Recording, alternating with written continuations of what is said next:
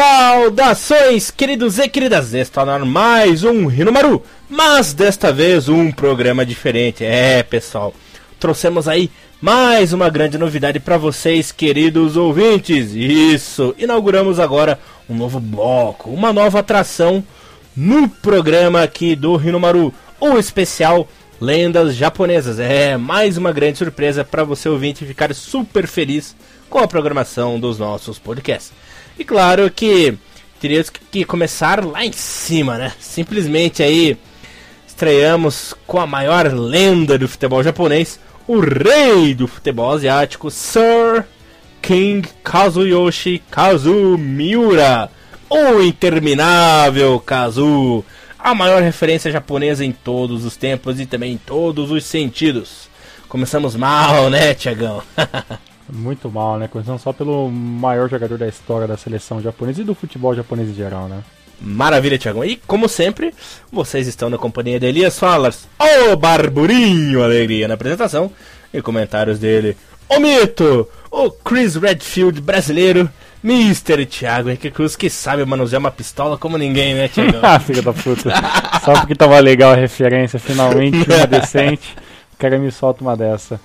Fala galera, bom dia, boa tarde, bom dia pra todo mundo aí. Vamos aí com mais um Rinomaru especial, né? Esse mais especial do que todos, né? Falando especificadamente de um jogador muito interessante, que tem uma carreira sensacional e ativa até hoje, que nada mais nada menos do que o King Kazu, né, Elias? Maravilha, Tiagão. a zoeira tarda, mas não falha, né? Comecei bonito ali, mas tive que dar uma vacalhadinha. Pois mas é. enfim. Contando um pouco da história da lenda aqui. Bom, começaremos contando da carreira em clubes Vamos dividir, né? E depois falaremos um pouco na seleção. Carreira de clubes que ainda não acabou, né? O interminável Cazu. Bom, galera, contando um pouco da história aqui do nosso Cazu, desde pequeno ele já ficou conhecido pelo talento com os pés e sua dedicação ao esporte, né? Ele mesmo disse uma vez numa entrevista, inclusive pro Márcio Canuto, né? Sendo um lendário repórter brasileiro, que ele aos 5 anos de idade, ele ganhou a primeira bola de futebol e simplesmente não largou mais o brinquedo? Pra nossa sorte, né, galera? então, o pequeno Kazu, ele foi driblando as barreiras do futebol japonês até o país ficar pequeno para o talento dele. E o que ele fez, hein, hein? Pegou suas trouxinhas, atravessou o mundo e veio parar aqui no Brasil para aprimorar o seu jogo. Coisa que muitos, mas muitos garotos, né, japoneses fazem até hoje, né? Essa viagem do Japão ao Brasil para os reinados do futebol. Apesar de toda a crise, todos os problemas, o retrocesso e a decadência, né? O Brasil ainda é um exemplo no esporte, um polo muito forte no aprendizado dos atletas, né? Continua sendo uma referência até pela história que o Brasil tem aí no futebol mundial. Continuando a história do nosso querido Kazu, aos 15 anos de idade, Kazu em 1982, né, desembarcou no Brasil ingressou, olha o clube, Tiagão, pra você ter uma ideia, ingressou ao moleque travesso, né? Ao Clube Atlético Juventus da saudosa Rua Javari, que é uma combinação perfeita para os fãs do futebol alternativo, né? Futebol underground. Um jogador japonês jogando na, na Juventinha, né?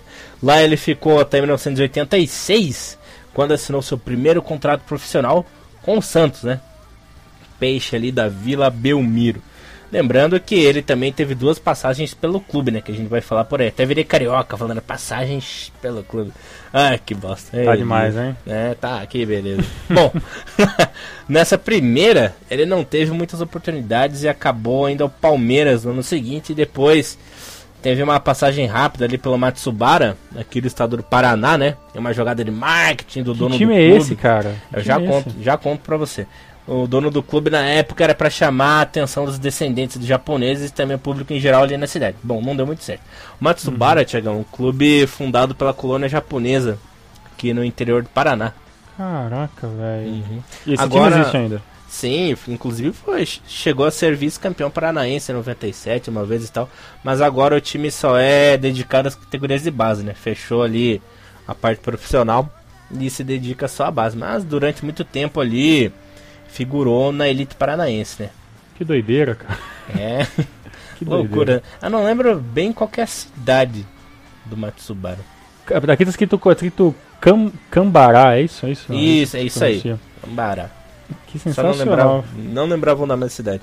Bom, continuando a carreira do nosso querido Kazu, ele começou a fazer sucesso mesmo, né? A carreira começou a despontar quando ele chegou ao CRB de Alagoas, né? O Clube de Regatas Brasil ali, da cidade de Maceió. Time vermelhinho, né? lembrando que é rival do CSA, que é o time uhum. azul, né? O time vermelho contra o time azul. Seus dribles desconcertantes, os gols, o gingado e o excelente futebol logo chamaram a atenção da mídia nacional, né? E isso acabou é, por alavancar uma carreira promissora, né? Foi mais no CRB mesmo que ele ficou conhecido nacionalmente. Naquela época, o pai dele ainda bancava os custos de vida do garoto Kazu, né? não, mas também não tinha jeito é, também, né? É. Mas quando ele chegou ao 15 de Jaú, em São Paulo, no ano de 87, ele assinou um contrato profissional muito bom e já começou a ter um pouco de vida própria, né? Começou a prosperar também financeiramente. Mas foi em 1988, agora eu vou me achar pra caramba, galera. Vocês já vão ver o porquê. Foi em 1988 que o Kazu teria seu primeiro grande desafio em sua carreira, né, Tiagão? Que é uhum. jogar a primeira divisão do Campeonato Brasileiro. O garoto oriental, então de apenas 21 anos, teria finalmente a grandiosa estreia na elite do Brasil com o manto sagrado do campeão brasileiro de 1985, o Coritiba Futebol Clube. Pro meu orgulho, pra minha alegria que simplesmente o rei do futebol japonês representou as cores do meu time em duas temporadas, né? Isso aí vou guardar para sempre minha vida e chupa quem não teve isso. Bom. E ele teve dois gols, né, pelo pela passada pelo Curitiba, né? Teve muito mais. Teve muito mais que isso, olha, os, ah, os sites oficiais que a gente vê do, do, do Kazu, é assim, sites oficiais não Wikipedia, né, galera, mas uhum. outros, os sites que falam sobre futebol mesmo, é, eles não citam né, algumas participações de alguns times brasileiros, né? É, do Santos, por exemplo, fala apenas duas participações, mas sem gols, Palmeiras, Matsubara, CRB. É, não, não, não, tem a citação de quantos jogos ele jogou lá. E pelo Curitiba tem uma citação que deve ser até ultrapassado, eles devem saber acho melhor que a gente, que ele tem 21, 21 partidas oficiais pelo site e, do, e dois gols, mas pelo Elias falou, deve uhum. ser mais do que isso mesmo, né? Não, não, ele teve muitos mais, se eu não me engano, foram 25, 24, 25 gols assim é, uhum. nas duas temporadas. Eu não sei porque que essas, uh, essa, esses sites eles não, não, não, contabilizam. No estadual deve contar só o brasileirão só né? Talvez né? Pode ser. Ele inclusive bom vou continuar a contar a história aqui ele é um falo tudo certinho. Uhum. falando um pouco da carreira aqui no Curitiba ele não decepcionou né? Claro que no começo com certa desconfiança no clube ele começou na reserva né? Como sempre subestimando, né, jogadores. Mas no decorrer do campeonato, o japonês se firmou como titular e foi importante na campanha do time, que acabou ficando em 12 naquela temporada. Bom, mas o melhor ainda estava por vir. Foi em 1989 que o Kazu teve sua primeira glória, né, jogando ainda pelo, pelo Coritiba, o Coxa. Ele foi fundamental na campanha do título do Paranense do Coxa em 89, e além de fazer gols, né, deu belas assistências, assistências vitais para que o time alcançasse a glória naquela ocasião. Ele ficou conhecido aí, é, ele foi eleito para o Hall da Fama do Campeonato Paranaense cada vez, né? Ele e o Tostão, que eram os atacantes daquele time, ali em uhum. 89, entraram para a história do futebol paranaense. E uma pena que no Brasileirão, devido a uma grande virada de mesa, né? Aquela marmelada que aconteceu em 89, eu não quero nem comentar como torcedor do Coxa, não quero nem comentar sobre esse episódio, né? O Coxa acabou sendo rebaixado, o que foi injusto pro Kazu, que fez parte de um dos melhores e mais talentosos times que o Coxa já teve, né? O Curitiba de 89, aqui no Paraná, ficou conhecido como um dos times que mais jogou bonito no Brasileirão, inclusive no começo do campeonato era cotado como um dos favoritos ao título, né? Mas devido a uma marmelada da CBF ali que acabou prejudicando o Coxa, time, inclusive, havia sido rebaixado direto para a terceira divisão, mas ainda conseguiram ali apelar para que fosse só na segunda mesmo. Ei, CBF, hein? Que maravilha. Então, continuando a história do Kazu no Coxa, Tiagão, não foram só dois gols, não. Ele foi é, muito importante nesse título do Coxa aí no Paranaense de 89, né? Uhum. Se eu não me engano, ele fez 6, 7 gols, não lembro muito bem agora. Que eu não, não pude achar a fonte certa ali. Tem dados, tem dados que é impossível achar, essa é a grande verdade, né? uhum. né? Tem dados que é impossível a gente achar hoje em dia. E tem uma curiosidade, que em 1989 o Japão veio jogar contra o Coxa, no Couto Pereira, Uhum. O, o Coxa acabou ganhando da seleção japonesa por 2 a 0 né? Não lembro quem fizeram os gols. E adivinha, o Kazu jogou pelo Coxa e enfrentou a sua própria seleção, cara. Ah, é verdade, né? Teve esse jogo festivo, né? Isso, esse, se me engano, esse jogo ainda, ele tem. Ele tem vídeo na internet. Eu vou ver se eu consigo achar uma, uns vídeos legais do Kazu nessa época. Uhum. Pra gente uhum. deixar, conseguir deixar linkado junto pra galera conseguir ver esse, esses jogos. E tem, tem, tem, se não me engano, teve uma matéria, que eu vou tentar trazer para vocês, sobre esse jogo ainda, né? Não sei se foi, uhum. se foi do Globo Esporte, alguma coisa tipo assim, que fez realmente uma matéria sobre isso é bem interessante também. Foi eu que fiz, rapaz. Você que fez a matéria ainda? Uhum, no futebol Pô, nippon ainda. No futebol nippon ainda, lembro. Uhum. Sim, sim. Tinha, se me engano, tinha linkado ainda. Exatamente. Ver. Vamos ver se a gente consegue achar esse vídeo ainda pra colocar é que pra a, galera. A primeira vez que o Japão enfrentou o Brasil hum. em território nacional foi em 1989, nessa série de amistosos. O Japão veio para cá, Brasil, enfrentou o Palmeiras em São Paulo e acabou sendo derrotado, né? Depois veio para Curitiba e enfrentou o Coxa, perdeu. Enfrentou o Joinville, daqui em Santa Catarina empatou por 1 a 1 e fechando o tour pelo Brasil enfrentou a seleção brasileira, né? E acabou perdendo por 1 a 0 também. Pô, legal, cara. Sei, interessante. Encerrando o tour. E nesse meio tempo o Kazuko foi convocado a primeira vez pelo Japão apenas em 90, né? Uhum. Acabou enfrentando sua própria pátria, né? Tem uma, uma, coisa curiosa que quase ninguém sabe aí sobre o Kazu, né? Antes dele, antes dele é, ser convocado para a seleção, ele enfrentou a seleção japonesa. Engraçado. Jogo. Foi quanto esse jogo mesmo? Foi 2x0 pro Coxa. 2x0 pro Coxa, olha aí. Que Só não lembro... Japão, hein? É, rapaz, nos anos 80 ali era cabelo. Continuando aqui a história do nosso mito, do nosso rei. Em 1990, ele assinou com o Santos novamente, né? Uhum. E dessa vez ele foi uma figura importante no time, não foi um mero coadjuvante como na primeira passagem, né? Principalmente em clássicos contra o Palmeiras, né? Campeonato Paulista, no Campeonato Brasileiro, ele sempre anotou um golzinho contra a esquadra verde, né? Então essa segunda passagem rendeu muitos frutos para o nosso querido Kazu. Mas encantado com o projeto de E-League, né, que foi anunciado no começo dos anos 90, com a profissionalização do futebol japonês, nosso querido Miura acabou assinando com o Verde Kawasaki regressou ao país de origem, né? Ali no fim do 1990 ele acabou voltando ao Japão. Ele que ajudou o Verde, né? Já jogando pelo Verde, ele ajudou a equipe a ser o primeiro campeão japonês da J-League em 1993, ainda por cima foi MVP naquela uhum. competição, né? Fora que já havia sido bicampeão da liga local antes da J-League acontecer, né? A famosa JSL, né? Japan Soccer League. Ele havia sido bicampeão. Você ia falar alguma coisa, Tiagão? Que eu vi? Não, agora que eu tava, tava, tava até prestando atenção no que você viu, vendo os dados aqui. Então você pensa, né? O cara saiu do Japão, né? 15, 14, 15 anos, veio pro Brasil. Tinha 15 anos. Passou por uma caralhada de time, passou por Juventus, Coritiba, 15 Jaú, putz, CB, o time, o time do Matsubaru Chaco aí, Santos, pesado pro Palmeiras. Aí o cara volta pro Japão, tipo, num nível muito maior, cara. O, o nível do Kazu nessa época, comparado com, com a grande, a grande maioria dos, dos jogadores lá, tirando, claro, os que vinham de fora um pouco de experiência, porque a gente é bom, é bom lembrar o, o espectador que 90 e 93, né? Foi o, foi o início da J-League no, no Japão, né? Uhum. 93, 94, né? Tinha as ligas menores ainda no começo dos anos 90. E então o nível era muito menor. Então o Kazuko, a pouca experiência que teve em alguns times e a grande experiência que ele conseguiu pegar na, na parte final no Brasil, né, jogando em Curitiba, outro jogando no Santos, ele voltou uma fase sensacional, cara. Ele anotou simplesmente, claro, em oito anos né, de, de, de Verde Kawasaki, 100 gols em 192 partidas, né? Então deu um boom inacreditável, cara. É, a, a experiência que o Kazu teve no Brasil foi determinante, cara, para uma boa parte do, do, do, que ele conseguiu na carreira dele inteira, né? Que jogando dentro do futebol japonês, né, Luiz? Exatamente, né? Então, ele foi quebrando barreiras, literalmente quebrando barreiras, né? Desde que chegou aqui o Brasil, uhum. é, conseguiu fazer sucesso no Brasil, coisa que poucos jogadores conseguiram, principalmente é, no âmbito nacional de jogar Série A, jogar bem o Campeonato Brasileiro. Teve três temporadas na Série A, né? Duas pelo Coxa, uhum. uma pelo Santos. Ele foi literalmente um desbravador, né? Coisa que poucos jogadores japoneses, é, asiáticos no geral, né? Conseguiram fazer aqui no Brasil, né? Então, tá aí um pioneiro, né? Bom, concordo em gênero número grau. Maravilha, Tiagão.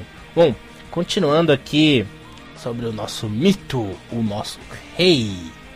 Ele ficou na equipe do Verde até 1994 quando ele assinou com o Genoa da Itália, né? Tornando-se o primeiro japonês a jogar a Série A italiana. E lembrando Uma... que foi por empréstimo, né? Exatamente. Uhum. Lembrando que muita gente se, acaba se equivocando, né? Dizendo que o Nakata foi o primeiro jogador a atuar na Série A, quando chegou ali no Peru de 99. Só que muita gente acaba esquecendo que o primeiro foi o Kazu, lá em 94. Claro que é, ele não teve uma passagem muito brilhante, né, né? Foram lá poucas partidas, fez apenas um golzinho ali no campeonato, mas por uma ironia do destino, ele esse apenas um golzinho que ele marcou na temporada foi justamente no maior rival, né, no maior clássico ali da região onde fica a cidade de Genoa, que foi contra a Sampdoria, né?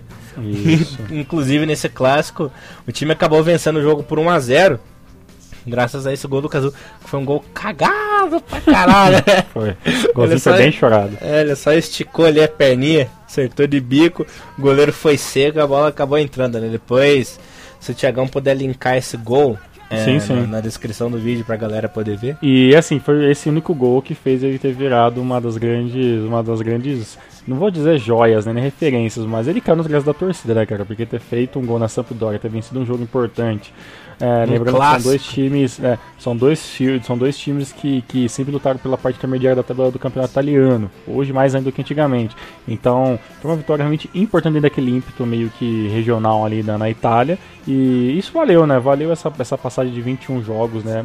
Pode ser um pouco mais, lembrando vocês que todos os dados que a gente vai dar aqui, tirando os, os últimos dados dos últimos, dos últimos anos, todos são muito variáveis, né? Mas o que a gente tem de oficial são 21 jogos e esse golzinho que o Elias acabou de falar é, pelo Genoa em 94, 95 já, né, Elias? Exatamente, né? Bom, ele acabou voltando ali para a equipe do Verde, né? Depois dessa rápida passagem aí pelo Genoa. Passagem um pouco tímida, mas marcante, né? Lembrando que ele também foi o primeiro japonês a marcar gol em território italiano, né? Uhum. Ele teve participações importantes na equipe de Kawasaki e foi fundamental no título da Copa do Imperador em 96, né? Verde que vinha de uma sequência de títulos na Japan Soccer League, vinha uma sequência de títulos ali na J-League, né? Ganhou em 93, ganhou em 94. Aí em 95 o time sentiu falta do Kazu, né? Mas assim que ele voltou, o time acabou conquistando o título da Copa do Imperador. Falando agora da sua segunda passagem europeia, né? Em janeiro de 1999, ele acabou aceitando o segundo desafio de ir ao velho continente, né? Assinou ali com a equipe do Croatia Zagreb, que é o atual Dinamo de Zagreb, né? Pra, ele não teve participações brilhantes, mas pelo menos acabou sendo campeão nacional, né? Lembrando que foi em janeiro, ou seja, ele jogou ali apenas meia temporada, né? acabou não se fixando também e regressou ao Japão no mesmo ano, né? Na metade Sim. de 99 para cá, se não me engano, em agosto, ele acabou voltando ao Japão e assinou com o Kyoto Purple Sanga, onde ficou até 2001. Depois acabou assinando com o Viseu Kobe, né? Nessa passagem aí do, do Kazu pela equipe do Kyoto Purple Sanga, ele acabou fazendo uma dupla com o Park Ji-sung uma época, né? Exatamente. No, no ataque ali do Kyoto. Parque é, rapazinho, né? Com 18 para 19 anos. Teve aí um auxílio do experiente Kazu no ataque do Kyoto, né? Que era um dos capitães do time, né, naquela Exato. época, né? O time do Kyoto tentando se afirmar na J2, né? Tentando. Pensando já, já em tentar segurar uma vaga para J1, né? Fazer o time ficar um pouco maior.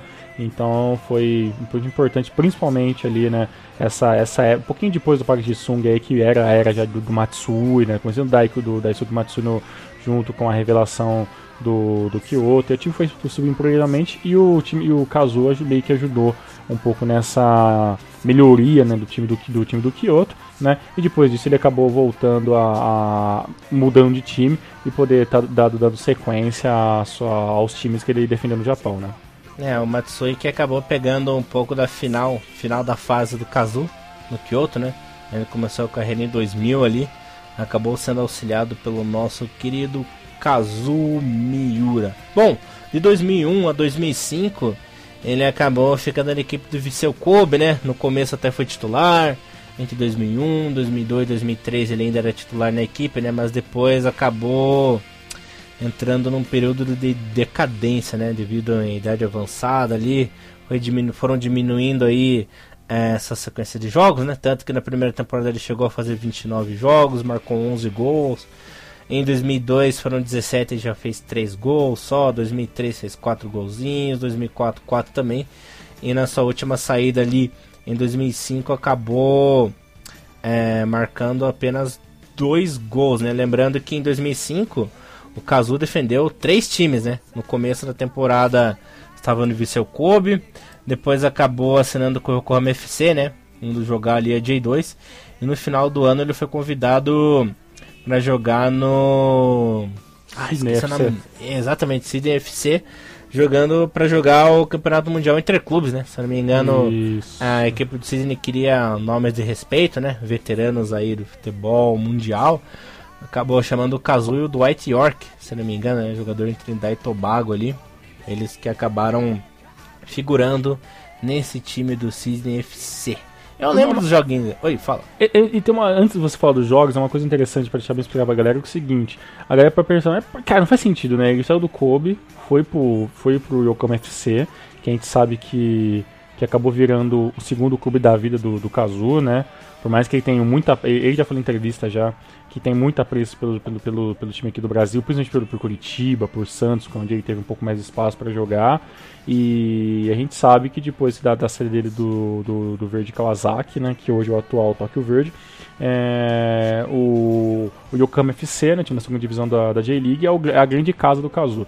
Mas, olha que interessante, o, o, time do, do FC não contratou de zoeira né, o, o, o O time precisava realmente de um centroavante de nome, né, era, era, um time muito, muito novo ainda. Se você a gente vê hoje o FC com, com dificuldades financeiras de montar elenco, quem ouviu o nosso renomado especial ali sobre os, sobre, sobre os times, né, quando a gente falou do FC, a gente chegou a citar essa parte, né, que o time realmente tem uma dificuldade de montar um elenco, de ter dinheiro, de conseguir subir, de conseguir se afirmar como um time grande, né, e então, quando ele contratou o Kazu, ele ainda disponibilizou ele para ele ir para um outro time de outro lugar, né? Por mais que tenha jogado ali apenas alguns joguinhos que ele era mais para poder jogar o mundial mesmo, o clube disponibilizou o Kazu porque sabe que e, tanto o clube tanto o Kazu sabia que era a, a, a última chance que ele tinha de jogar internacionalmente, né, cara?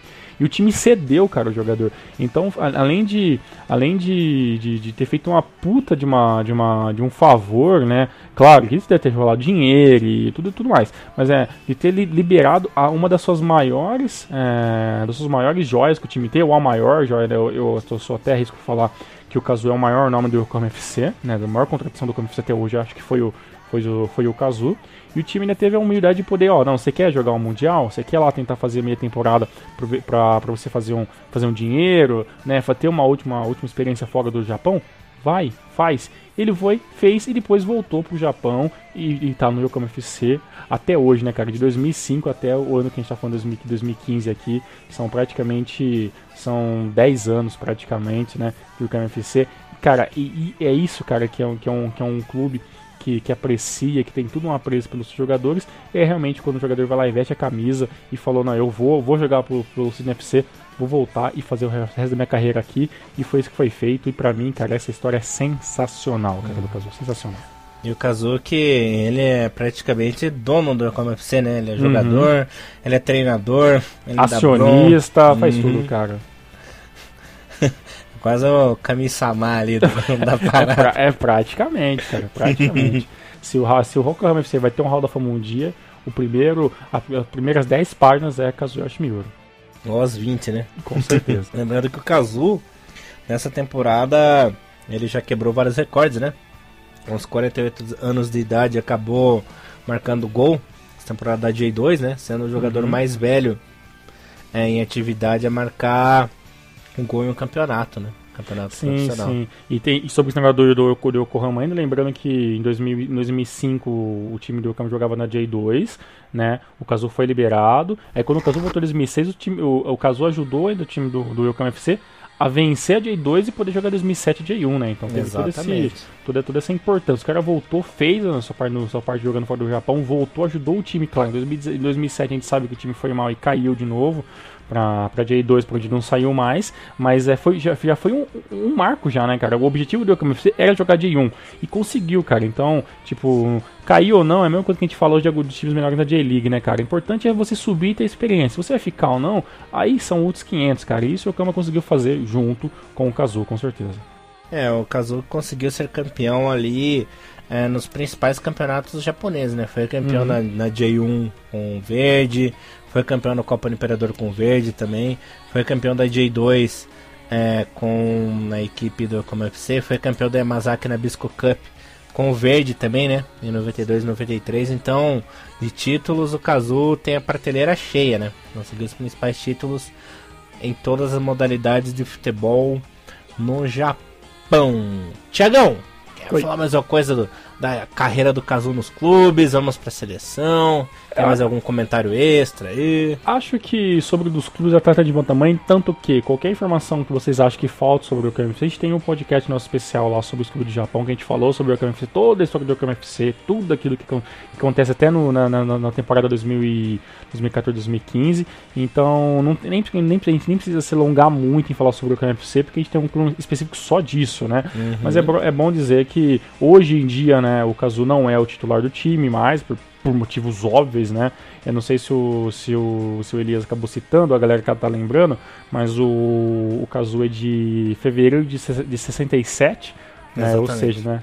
Já tem aí 48 anos. E mas chegou já a entrar em alguns jogos, né? Fazia alguns gols interessantes até, né? Ele fez até... três gols essa temporada, né? Exato, fez três golzinhos, exatamente como o Elias falou, né? Tem uma, uma carreira invejável por muitos aspectos e até hoje o Caso já marcou ao todo 215 gols em toda a sua carreira e tem ao todo 697, subindo, claro, né? Sabe que está tempo atrasado. Tem no mínimo 697 é, jogando a sua carreira dentro dos clubes, isso, claro, tirando tudo que ele fez dentro da seleção japonesa, que a gente vai falar agora, Elias. Uhum. Só lembrando que ele também já foi artilheiro da competição, né? Já foi artilheiro uhum. da D-League 96, já foi eleito é, o melhor jogador da J-League algumas vezes também, né? Em 93.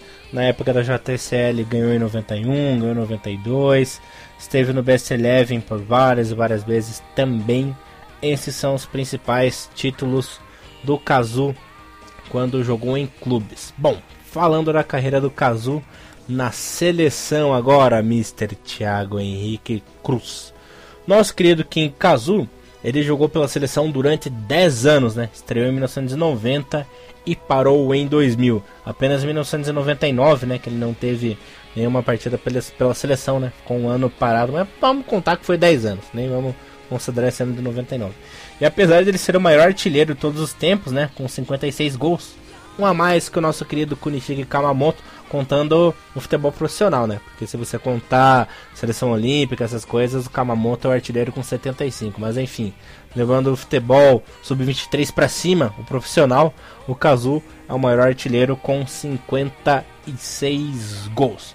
Ele marcou apenas dois anos é, após sua estreia, né? O primeiro gol dele foi em 92 contra a Coreia do Norte na Copa da Dinastia, que é a atual Copa do Leste Asiático, né? Muito curioso. Apesar dele ser o maior artilheiro, demorou dois anos para ele desencantar na seleção, né? Coisa engraçada aí. Está, está até datado, né, cara? Esse jogo foi no, foi no dia 26 de agosto de 1992, né, cara? Lá na China. Exato, olha, sabe tudo esse Thiagão. Sabe, sei tudo junto com sites. Uhum. Pequim. Japão ganhou vencendo o jogo por 4x1. É, essa, essa Dynasty Cup foi engraçada, né? Porque o Japão ele meteu 4x1 e depois o jogo dificílimo, né? Dois, três dias depois contra a Coreia do Sul onde o time empatou por 2 a 2 não teve gol do Kazu, mas é, eu já cheguei a ver alguns compilados dessa, dessas Copas antigas, 93, 94, 95, 92, até ter, ter os gols, os melhores momentos no próprio YouTube. É, e se eu achar esse, esse gol do, do Kazu, que eu ainda não achei, esse, esse, esse jogo sobre contra a Coreia do Norte, eu vou linkar. Eu achei o jogo contra, contra a Coreia do Sul e tenho ali uma explicaçãozinha como que foi o jogo. E, e, foi um jogo bem interessante, foi uma Copa muito legal, porque nessa época os times eram bem parelhos, assim, né? Claro, a Coreia do Sul estava um degrau um pouco acima de, de alguns times, né? O, que já, já, lembrando vocês que a Coreia do Sul já teve já muito mais participações em Copa do Mundo, né? Então toda aquela parte profissional começou um pouco melhor é, um pouco mais estruturado na Coreia do Sul, mas é, essa, essa Copa da Dinastia era interessante porque eram todos times muito bem nivelados, davam jogos bem interessantes mesmo. Não, não, claro, tecnicamente não eram exemplares, mas é, comparado com, com as seleções hoje, é, é, esse começo dos anos 90, essa, essas pequenas Copas é, dentro da, do continente asiático eram muito interessantes do, do ponto de vista de rivalidade entre os times. Ah, eram várias Copas, né? tinha essa Copa da Dinastia, tinha a, os Asian Games, né? Jogos asiáticos também. Uhum.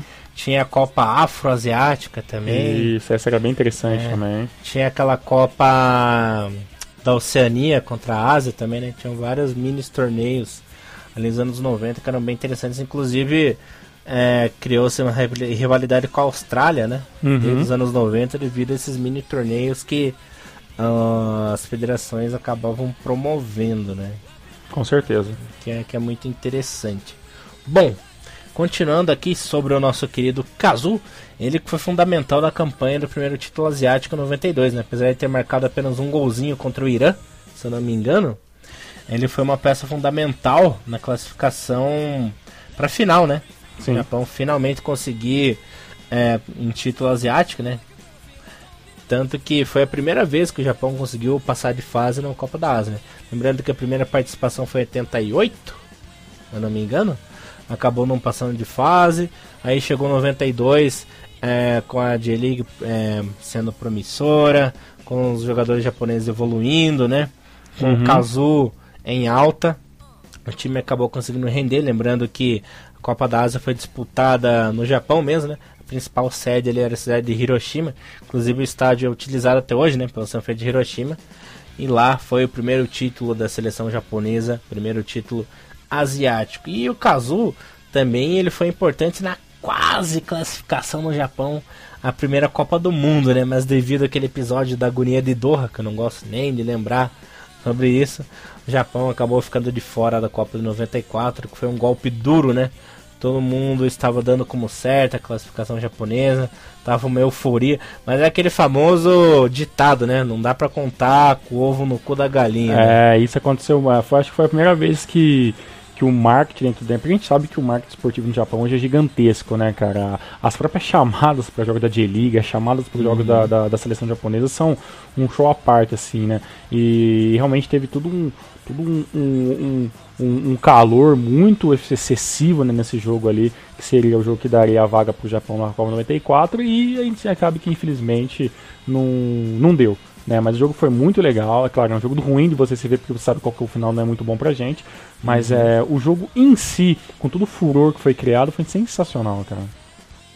É, e mais uma pena que o tiro acabou sendo pela culatra, lembrando que o Japão levou o gol era 45 de segundo tempo. Foi, foi jogo, esse jogo foi é um jogo muito, mas muito, muito, muito, é, como que eu posso dizer, é, eu não vou dizer que foi um jogo muito truncado, né? Mas ele foi disputado o jogo inteiro, né, cara? Quase, quase gol várias vezes. O Japão, pelo menos duas ou três vezes, quase conseguiu fazer o gol. E o, e o, e o goleirão lá fez defesas incríveis na época. Né? O Japão também fugiu de, fugiu de umas duas ou três também, de uns dois ou três uhum. gols ali que a zaga acabou ajudando, a bola ia pra fora. Né? Então foi um jogo muito, muito parelho mesmo, cara. E a coincidência é que o Kazu marcou nesse jogo, né?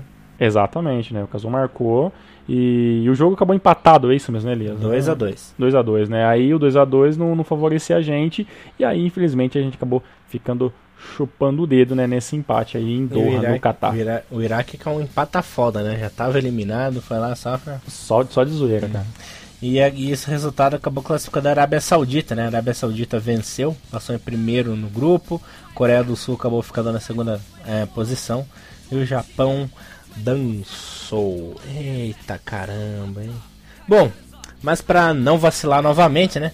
O Kazu veio com tudo e fez bonito jogou muita bola para que o Japão não ficasse de fora da Copa na França em 98, né? Coisa que não foi suficiente para convencer o nosso querido Cocada, nosso vulgo Takeshi Okada, de o convocar para o Mundial, né? Apesar de ele ter marcado seis gols contra a seleção do Macau, ter marcado quatro gols contra os, contra o Uzbequistão, ter dado várias assistências, ter feito gol pra caralho, nosso querido Kazu acabou ficando de fora é, da Copa do Mundo, né? Com o Shukamo, né, que assumiu o Japão ali é, em 95 até metades eliminatórias da Copa do Mundo em 97, né?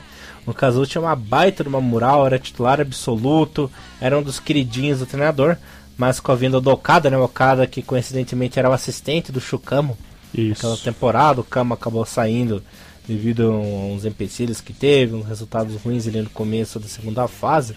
O Okada acabou assumindo e o Okada e o Kazu nunca se bicaram, né? Uhum. Sempre dava discussão, sempre dava briga. E o que acabou ocasionando no corte do ídolo, né? E ele ficou de fora da primeira Copa do Mundo do Japão. A briga dos dois era muito comum, volta e meia viu os dois, é, a imprensa via os dois discutindo, né? Nos treinos, em pré-eleição. O Okada não gostava do jeito marrento e do estilismo do craque japonês. Lembrando que Kazu naquela época mandava na seleção. Ele inclusive tinha massagistas exclu- exclusivos, né? O próprio Wagner Lopes falou uma vez numa entrevista que ele tinha toda uma equipe é, particular fazer a preparação dele e tal. O Okada achava isso um absurdo, não gostava e acabou cortando o Kazu. E também acabou cortando o Kitazawa, né? Ele que Exatamente. discutia muito, discutia muito com o Kitazawa. E no lugar do Kazu, Shinji Ono acabou sendo convocado. No lugar do Kitazawa, se eu não me engano, foi o nosso querido é, Hiroaki Morishima. Acabou substituindo. E você vê que Tá foi bom. realmente por causa que o, o, o treinador não gostava muito, né? Porque se você pegar o retrospecto dos jogos que a seleção fez e os jogos que o Kazufi marcou. Porque assim, uma, uma coisa é a gente meter 10 a 0 contra Macau, né, cara? Outra coisa é você jogar contra um Uruguai, que né, o Japão fez em 96, e venceu por 3 a 2 com o gol do Kazu, né? Ter metido 5 a 0 na, na Polônia com gols do Kazu, né? Ter, ter vencido o Equador, que não era uma grande seleção, mas era já uma seleção que tinha já, já tinha uma qualidade melhor e era sul-americana, então tem todo, Vencer a esse- própria. Vencer a própria Croácia, vencer Exatamente, o México, Yugoslávia. né? Por ter, feito um. Ter, ter empa- ter empatado um jogo que quase perdido contra a Coreia do, contra a Coreia do Sul em 97, né? Ter feito um gol na Argentina, né? Naquela King Freight Cup de 95 lá, que o Japão foi péssimo lá, no que era feito A na Copa das. Confederações antigas. Né? Isso, né? E o Japão e o, e o, e o Miura fez o gol contra a Argentina, que foi uma derrota de 5 a 1 né? Então, tipo assim, eu- era um cara decisivo contra times bons também, né, cara? O jogo, quando você falou contra o México, foi uma vitória 3 a 2 sensacional, cara, o jogo em Fukuoka. E, e putz, sabe, é, é, dá pra você ver que realmente foi a questão de, não, eu quero esse jogador, eu não quero esse jogador, porque assim, o Okada, ele tem um ele tem um problema que eu- a gente foi só perceber em 2010, assim, né, cara?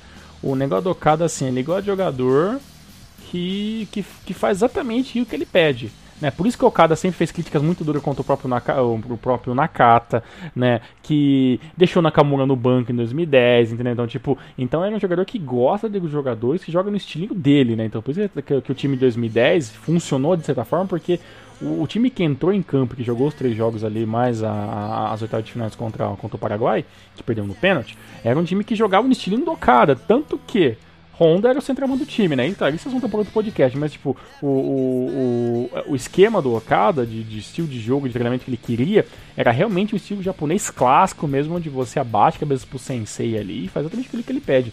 E Kazu e outros jogadores, jogadores eram muito porra louca, né? Essa é a verdade, né? e, e realmente o Kazu ele tinha tudo isso, porque ele era assim o grande nome da seleção japonesa.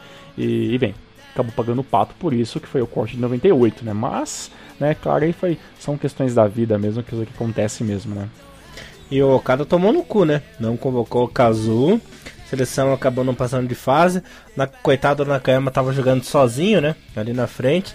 Colocou aquela besta daquele Okano que só corria, desgraçado. Colocou aquela besta do Joe. Shoji Joe que, pelo amor de Deus, né? Parecia um pernilongo fugindo do spray, né? O jogo, o, o jogo contra o jogo contra a Jamaica também, que foi um horror, né, pro time japonês, já que teve o gol nosso, mas aí sabe, que é sabe o que é engraçado? É claro, isso não muda, não muda os fatos, né, mas aquele mesmo Japão que perdeu pro, pra Jamaica em 98 aqui na Copa do Mundo, a primeira participação do Japão na Copa do Mundo, foi a mesma Jamaica, praticamente, praticamente quase a mesma Jamaica, claro, com modificações, que perdeu por 4 a 0 com gols do Kazu em 2000, né, cara? Praticamente o último, o último gol do, do Kazu foi contra a Jamaica, jogando já em 2000 uma, um, uma, um amistoso que teve ali no Marrocos.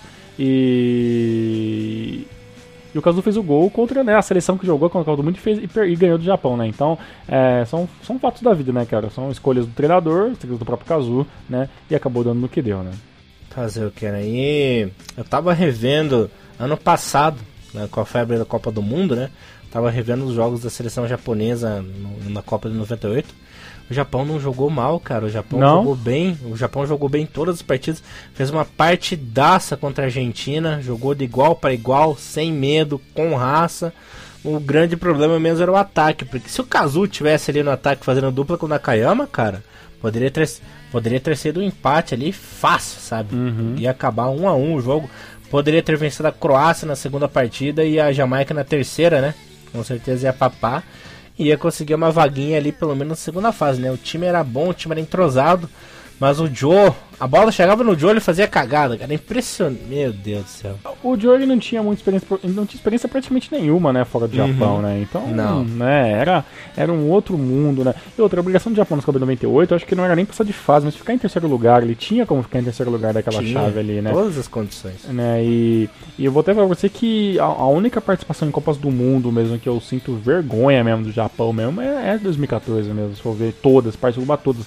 E acho que a, a tanto a de tanto a, tanto de 2010 quanto a de 98 foram foram até ok assim, né? Foi coisas que aconteceu, passou, não passou, perdeu, não perdeu, empatou, não perdeu.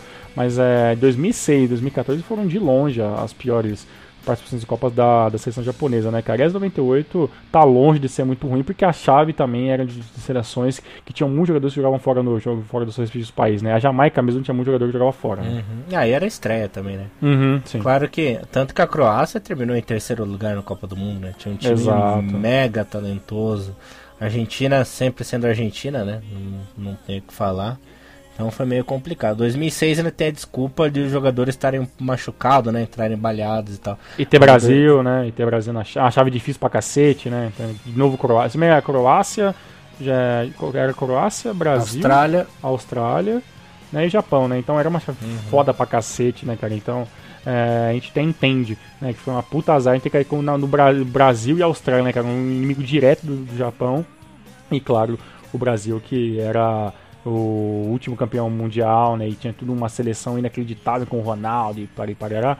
Então, acontece, né? Acontece. Essa seleção de 2006 que era tão, tão boa, tão talentosa quanto a famosa seleção de 82, né? Sim, time sim. cheio de estrelas, promissora. Acabou batendo na trave também. Eu acho que quando tem muita estrela não dá certo. Vira o Japão em 2006, né? A seleção estrelada acabou não se dando bem também. Voltando ao assunto, Copa 98 foi o maior bafafá, né? Todo mundo revoltado com, com o Okada, todo mundo queria bater no famoso cocadão ali. Gerou revolta entre os fãs e ninguém entendeu. Todo mundo achou o maior absurdo do universo, a maior estrela japonesa, o maior jogador é, ficar de fora da Copa do Mundo. Coisa que contaremos do Nakata no, é, no próximo programa. Ele que acabou quase ficando de fora da Copa de 2002 também, né? Sendo a maior estrela do futebol japonês. Mas esse é assunto para o próximo programa, né? Não podemos ficar dando spoilers, porque senão não tem programa. Pois é. no mês que vem, né? Uma última coisa, só uma coisa, o único que dá para que é óbvio é que o Kazu ele não tinha um apoio de dentro da própria JFA, né, da federação tal, porque ele é um jogador que se criou fora do Japão jogando no Brasil e veio com toda aquela marra jogando pro Japão. Já o Nakata tinha cunha, né, e essa cunha que a gente conversa mais nos próximos programas, né. Uhum. Ah, e o detalhe é que é uma opinião minha que eu vou dar agora. Eu achei uma puta de uma ingratidão é, da própria JFA é, com o Kazu, né? É uma uhum. falta de respeito, porque ele alavancou a seleção japonesa nos anos 90, colocou o Japão em um outro patamar, é, destacou o Japão na mídia mundial, né? Sendo o melhor jogador japonês ali é, de todos os tempos, sendo o rei do futebol japonês e tal. E a JFA simplesmente abraçou o Okada, concordou que ele não seria convocado e pronto, né? Porque a diretoria, o presidente, na época poderia falar: Não, você tá louco, Okada? Chama o cara aí pra Copa, você tá louco, meu? É, mas é bom a gente lembrar, né, que, Elias, que a gente já viu isso mais de uma vez, a gente viu recentemente que ingratidão e JFA, a parte, a parte interna, são coisas que, que andam juntas, né, cara? Então, né, fazer o quê? Ai, olha, é... Não sei as coisas vão parar na JFA. Parafraseando o nosso querido Galvão Bueno, né? Pois é, né? onde é que vai parar, né, cara? É. Bom, continuando aqui um pouco da história do nosso querido Kazu. Ele acabou ficando de fora da Copa do Mundo, né, em 98 e não foi mais convocado, né? Ficou um ano fora. Ficou de, no, do, é, de 98 a 99 sem ser convocado. Voltou apenas em 2000 para uma é, simbólica despedida, né? Uma despedida oficial da seleção aí já com seus 33 anos. Lembrando que na época da Copa 98 ele teria 31, se tivesse jogado. Mas aí aos 33 foi convocado. Jogou um amistoso lá na China, né? Contra a seleção de Brunei no Japão. Acabou vencendo por 2 a 0 Aliás, não foi amistoso, não. Foi eliminatórias para. Isso, jogo foi eliminatórias para a Copa, pra Copa da Ásia, né? Isso, exatamente.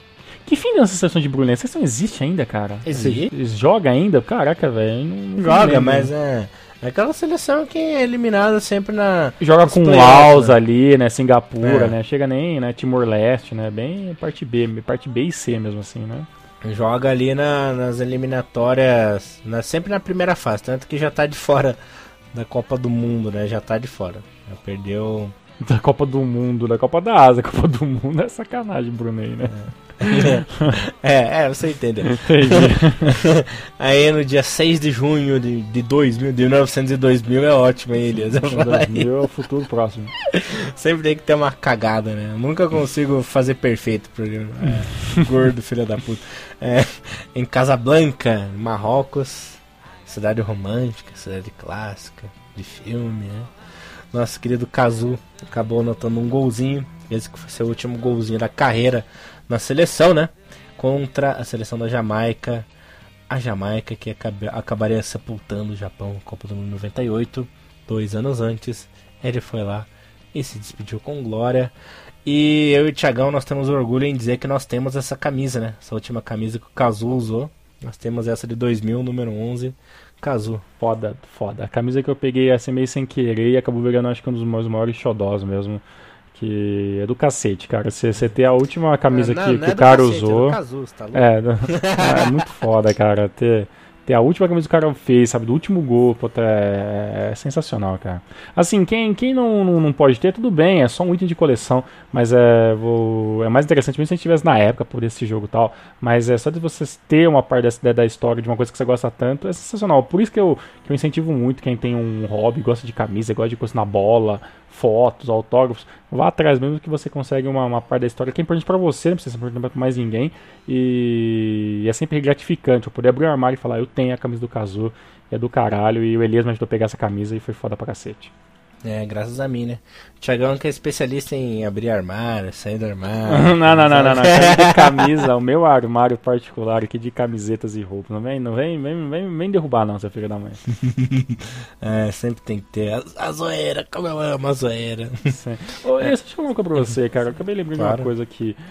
Tem muita gente por aí, eu já vi em muita, muitos lugares, já vi discussão em Orkut, discussão em Facebook, porque tem uma digamos que tem um, um, um, grupo de pessoas que admiram muito o Kazu e tem uma outra parte que ele acha que ele é só um jogador ok, assim. Você, por que você acha que ele, porque assim, um, a gente vive discutindo, por exemplo, um jogador quando fica muito velho. Vou dar um exemplo, um exemplo clássico nosso. A gente, a gente reclama muito do, do final de carreira que está tendo o, o Kawashima, né? Ou o Kawaguchi, por exemplo. Kawaguchi, melhor. O Kawaguchi e que já tá jogando na segunda divisão, tipo, pior time, vai cair, provavelmente que vai cair pra, pra J3 e não era um final de carreira que a gente queria pro Kawaguchi, por tudo que ele fez na seleção. Já o caso é um pouco diferente, eu vejo isso. Talvez porque pela questão de posição que ele jogue, né?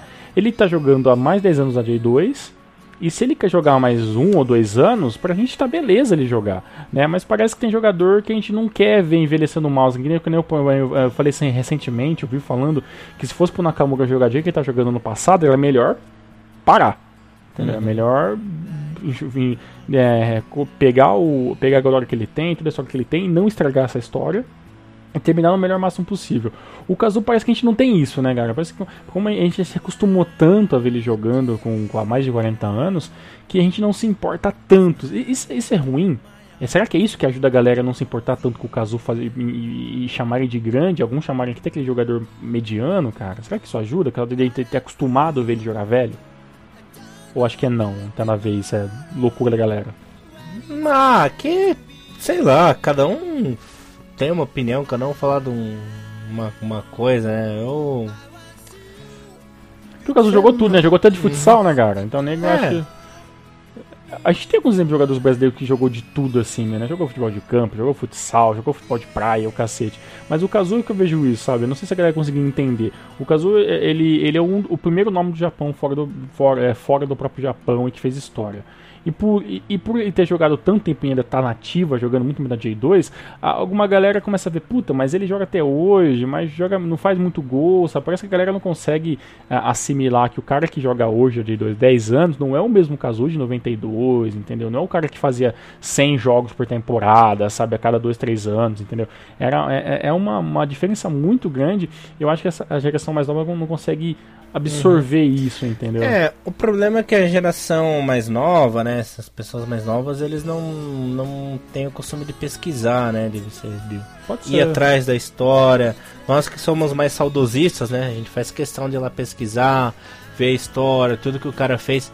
Infelizmente, como eu sempre falo, né, pro Bruno Mioto, nós temos aí a geração Xbox, né, o cara, o cara só dá valor para quem tem nota boa no FIFA, para quem se destaca nos grandes polos do futebol mundial, nos grandes times do futebol mundial e acabam é, é, não, não se apegando ao valor histórico, né? Não vão lá pesquisar. Por exemplo, muita gente hoje em dia acha o Honda e o Kagawa muito melhor que o Kazu, né? Mas são jogadores diferentes, né, cara? Pois são, é. São posições diferentes, uhum. né? Mas cara? tem gente que, mas tem gente que compara até nos nossos próprios grupos lá você vê gente falando isso. Entendi. É, são, é, é uma discussão muito complicada, né, cara? É, é, difícil porque, por exemplo, assim, eu consigo colocar alguns comparativos, né, de jogadores que parecem com o Kagawa, que parecem com o Honda, que parecem com o Endo, né? É porque, é porque assim também, né, Thiago? Naquela época não existia tanta tecnologia, tanta facilidade na informação como tem hoje em dia, né? Por exemplo, você não acha 10 mil gols do Kazu fazendo na época que ele jogava no 15 de Jaú, uhum. quando ele jogava no CRB, até no próprio Coxa. É quem, vi, quem viu, né, cara? Quem é, viu. Achar o material é difícil. Agora, por exemplo, como. Vamos pegar o maior ídolo culto que a gente tem atualmente, né? Que é o Nakamura. Você acha todos os gols do Nakamura, desde a época que ele estava ali no Marinos, no começo de carreira, até os gols pela Redina, pelo Celtic e tal, e, e tal, né? O retorno Marinos, então sempre vai prevalecer o nome, por exemplo, do Nakamura, o cara que é, tá na nova era aí do futebol japonês, do que Kazu, do que o próprio Nakata também, e agora o Honda, né? Entendeu? Então talvez a falta de informação meio que fermenta essa opinião meio que controversa e, e faltando pedaços, né? Porque Correto, isso. Uhum. Né? Porque falta pedaço porque não tem essa informação. Ou você vai a fundo, pesquise, vem site japonês, vem site inglês, né? O, o Kazu teve matérias em até no The Guardian, né, cara? Então uhum. é, não é uma coisa que foi feita, criada.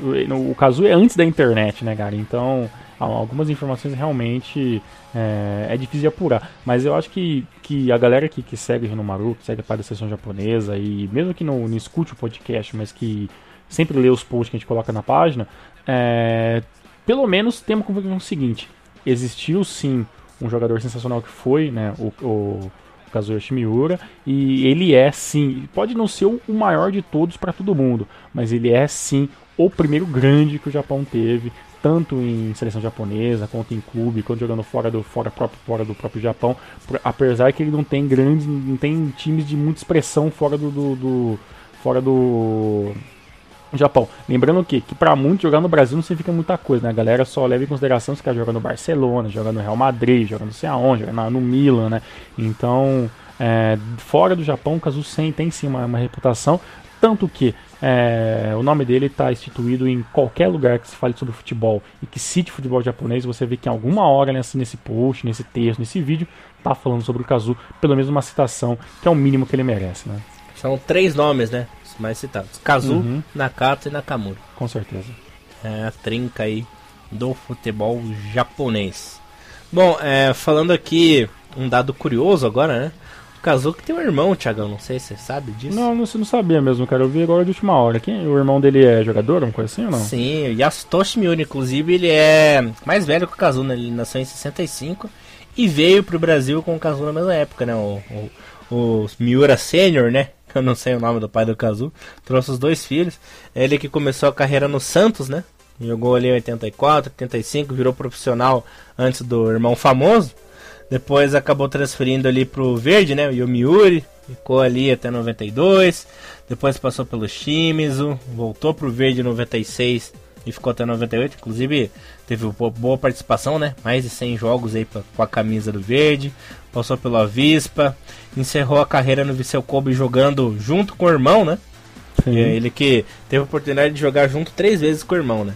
Jogou no Verde entre 90 e 92, né? Jogou entre 96 e 98 com o irmão também. E em 2002 e 2003 também jogaram juntos. Só que aí no time do Viseu Kobe ele que teve passagens pela seleção japonesa também, né? Ele que jogou ali em 93, três partidas. O irmão dele, o Yasutoshi Miura, que tem 1,71m e era meio campo, né? Não era atacante igual o irmão famoso. Tem gente que tem primo pobre, né? no caso do Kazu, irmão pobre, né? Pois é, que é sensacional, cara. E a primeira coisa que eu vi aqui sobre o notícia do Kazu fora do Japão, né? A última, última linkagem que eu achei do Kazu foi uma matéria que saiu no The Guardian, né, cara? Exatamente na data, deixa eu ver aqui, de 5 de abril de 2015, que foi quando o Kazu fez o gol é, que deu a vitória do Yokohama FC em cima do Jubiluata e tem um mini texto ali falando sobre o Kazu na parte esportiva ali, citando até que o Kazu jogando, jogando no Santos, Curitiba, tá? Então tem uma mini citaçãozinha do Kazu. E, e bem, um jogador de 48 anos que joga na J2 e, e sai no The Guardian, sensacional. Quero ver, quero ver notícia do, do da J-League hoje, cara, na The Guardian. Não tem, cara. Então, pra você ver que o Kazu tem sim o nome, às vezes até muito mais respeitado fora do eixo Japão e Brasil, mas tem, cara. O Kazu tem um nome sensacional, a gente tem que respeitar, querendo, gostando ou não. Não é à toa que ele é o rei, né, Thiago? Exatamente, é o King Kazu, né, cara? E fuck hum, the rest. Maravilha. Tiagão, considerações finais aí, meu querido. Beleza, a gente não pode deixar finalizar esse programa sem lembrar da Kazu Dance. Ah, claro, né? É, porra, Kazu Dance, que foi feita pelas umas últimas vezes, a gente estava até comentando sobre esse podcast, naquele jogo né, festivo que o Japão, o Japão fez ali com uma, com uma seleção de veteranos é, em 2011, quando aconteceu aquele trágico terremoto né, lá em Sendai, né? E teve todo aquele, aquele problema, o Japão entrou em calamidade, né, o terremoto foi muito sério, um assunto muito complicado, a gente nunca brinca com isso.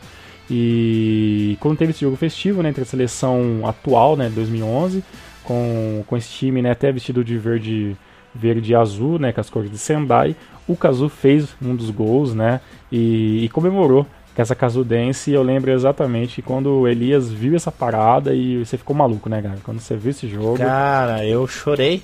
Chorei no gol do Kazu. Esse jogo foi sensacional, cara. A comemoração foi foda. O Kazuki foi atropelado pelo Big Rafuna na comemoração, foi velho. Atropelado pelo Rafuna. Kazudense, foi lá de boa, não viu o Big Rafuna, pum, entrou lá.